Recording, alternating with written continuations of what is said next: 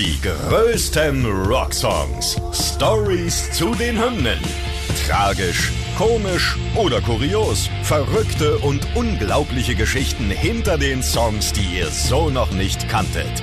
Ihr hört einen Original-Podcast von Radio Bob, Deutschlands Rockradio. Mit Lara Bahnsen und Markus Köbler.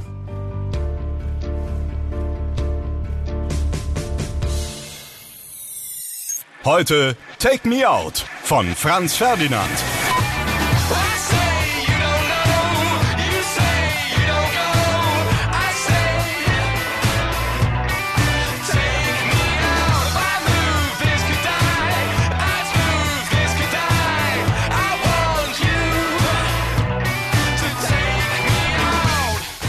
Ja, Take Me Out, das ist ja ein super grooviger Song irgendwie. Ich finde, der animiert, und ich bin wirklich kein großer Tänzer, aber ich finde, das ist ein Song, der animiert irgendwie jedes Mal zum Mittanzen, zum Mitgrölen. Da möchte man einfach direkt mitmachen. Ich weiß nicht, wie geht's dir da? Ja, auf jeden Fall. Ich habe auch schon öfter mal bei Singstars äh, den Song mitgeschmettert. Das war ja Aha. mal, ich weiß gar nicht, irgendwie ganz früher, ein ganz frühes Spiel. Ich weiß auch gar nicht, auf welcher das drauf war, aber das war mhm. auf jeden Fall immer sehr, sehr cool. Es hat sehr, sehr viel ja. Spaß gemacht. Ja, das glaube ich. Ist auch echt ein äh, Mitsing-Song auf jeden Fall. Äh, für viele ist es ja auch, glaube ich, so ein, so ein One-Hit-Wonder. Ich glaube, viele Leute verbinden Franz Ferdinand gerade mit diesem Song. Äh, da klären wir mal noch, ob er diesen Titel wirklich verdient hat. Aber was viele wahrscheinlich auch gar nicht wissen, ähm, worum es darin überhaupt geht und wie der Song so zustande kam, da gibt es nämlich, finde ich, echt ein paar coole Anekdoten. Das kann man schon mal verraten, aber dazu kommen wir dann gleich. Verraten wir am Anfang am besten erstmal so die harten Fakten. Der Song ist am 12. Januar 2004 rausgekommen. Das war die zweite Single aus ihrem Debütalbum, das auch Franz Ferdinand hieß. Und der Song hat eine Länge von knapp vier Minuten. Da gab es auch wieder verschiedene Versionen. Die Radioversion war ein bisschen kürzer. Die offizielle Single-Version war aber so um die fünf Minuten lang.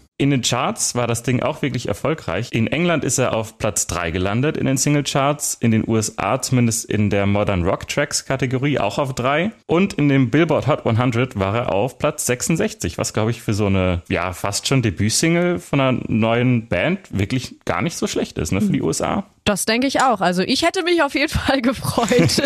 Aber wie kam es denn überhaupt ja zur Gründung von Franz Ferdinand und äh, zu ihrem letztendlichen Musikstil? Das klären wir jetzt mal in der Vorgeschichte.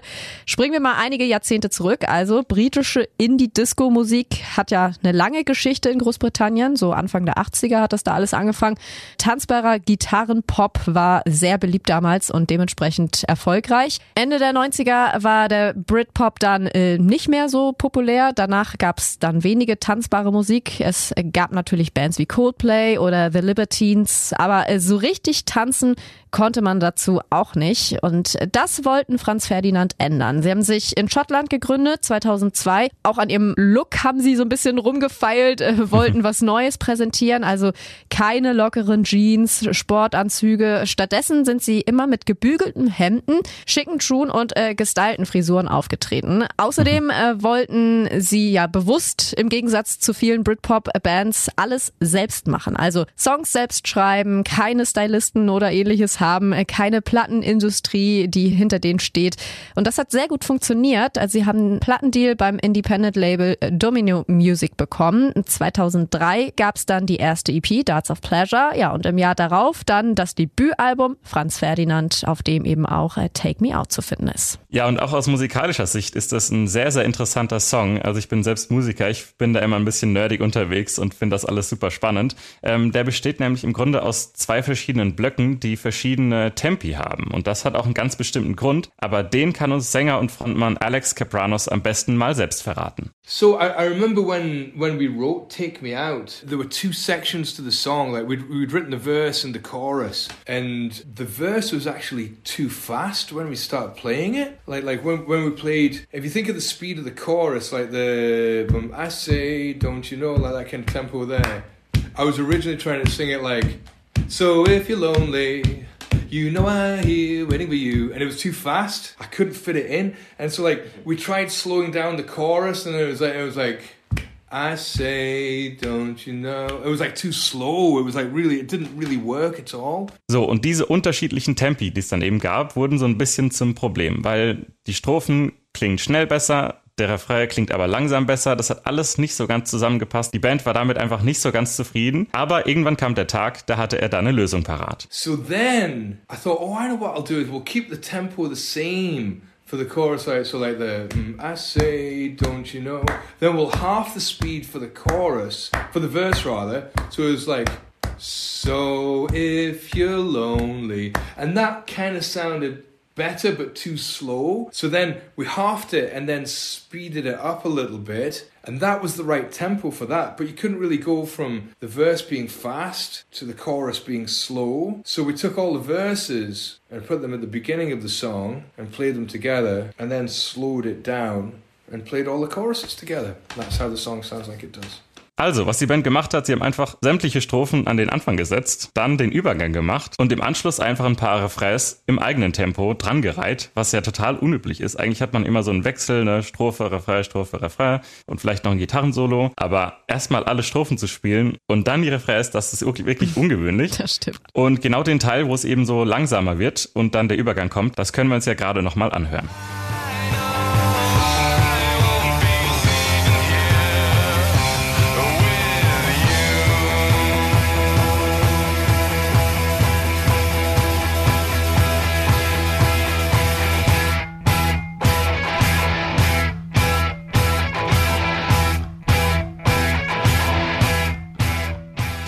Und Alex Capranos hat auch mal erzählt, dass jemand zu ihm über den Song gesagt hat, der funktioniert, obwohl er alles macht, was ein Song nicht tun sollte. Er verändert sich die ganze Zeit und wird auch noch langsamer. Also das ist wirklich was, was ja nicht nur untypisch ist, sondern eigentlich auch nicht zu empfehlen, dass man einen Song so aufbaut, weil es verwirrt einen eigentlich nur und so richtig tanzen, was der Band ja auch wichtig ist, dass die Songs tanzbar sind, mhm. kann man bei einem Tempowechsel dann auch nicht. Aber Alex Capranos sagt dazu, dass sie genau das auch erreichen wollten. Sie wollten eine musikalische Achterbahnfahrt, sie wollten einen untypischen Song und das ist ihnen auf jeden Fall gelungen, finde ja, ich. Das stimmt, auf jeden Fall. Zu dem Intro, beziehungsweise was ja dann eigentlich die Strophen sind, äh, gibt es auch noch was ziemlich Interessantes zu erzählen. Die sind ja ziemlich reduziert. Also es gibt da keine fetten Akkorde oder so. Es spielen nicht alle Instrumente volle Pulle gleichzeitig zusammen. Aber auch das war bewusst so gemacht. Ähm, sie haben sich nämlich überlegt, dass sie statt dass alle Instrumente irgendwie Akkorde spielen, haben sie einen Akkord quasi aufgeteilt und jedes Instrument spielt nur einen dieser Töne. Also ein Akkord besteht im Grunde meistens aus drei verschiedenen Tönen und die haben diese Töne einfach aufgeteilt, dass jedes Instrument nur einen dieser Töne spielt. Und dadurch klingt es eben so, wie ich gerade gesagt habe, ein bisschen reduziert. Aber wenn man das mit der ganzen Band umsetzt, klingt es, wie ich finde, ziemlich cool. Und auch Franz Ferdinand waren eben große Fans von dieser Idee. I was really obsessed with um, monophonic analog synthesizers and I had this idea of like imagining that the band, the, the, the two guitars and the bass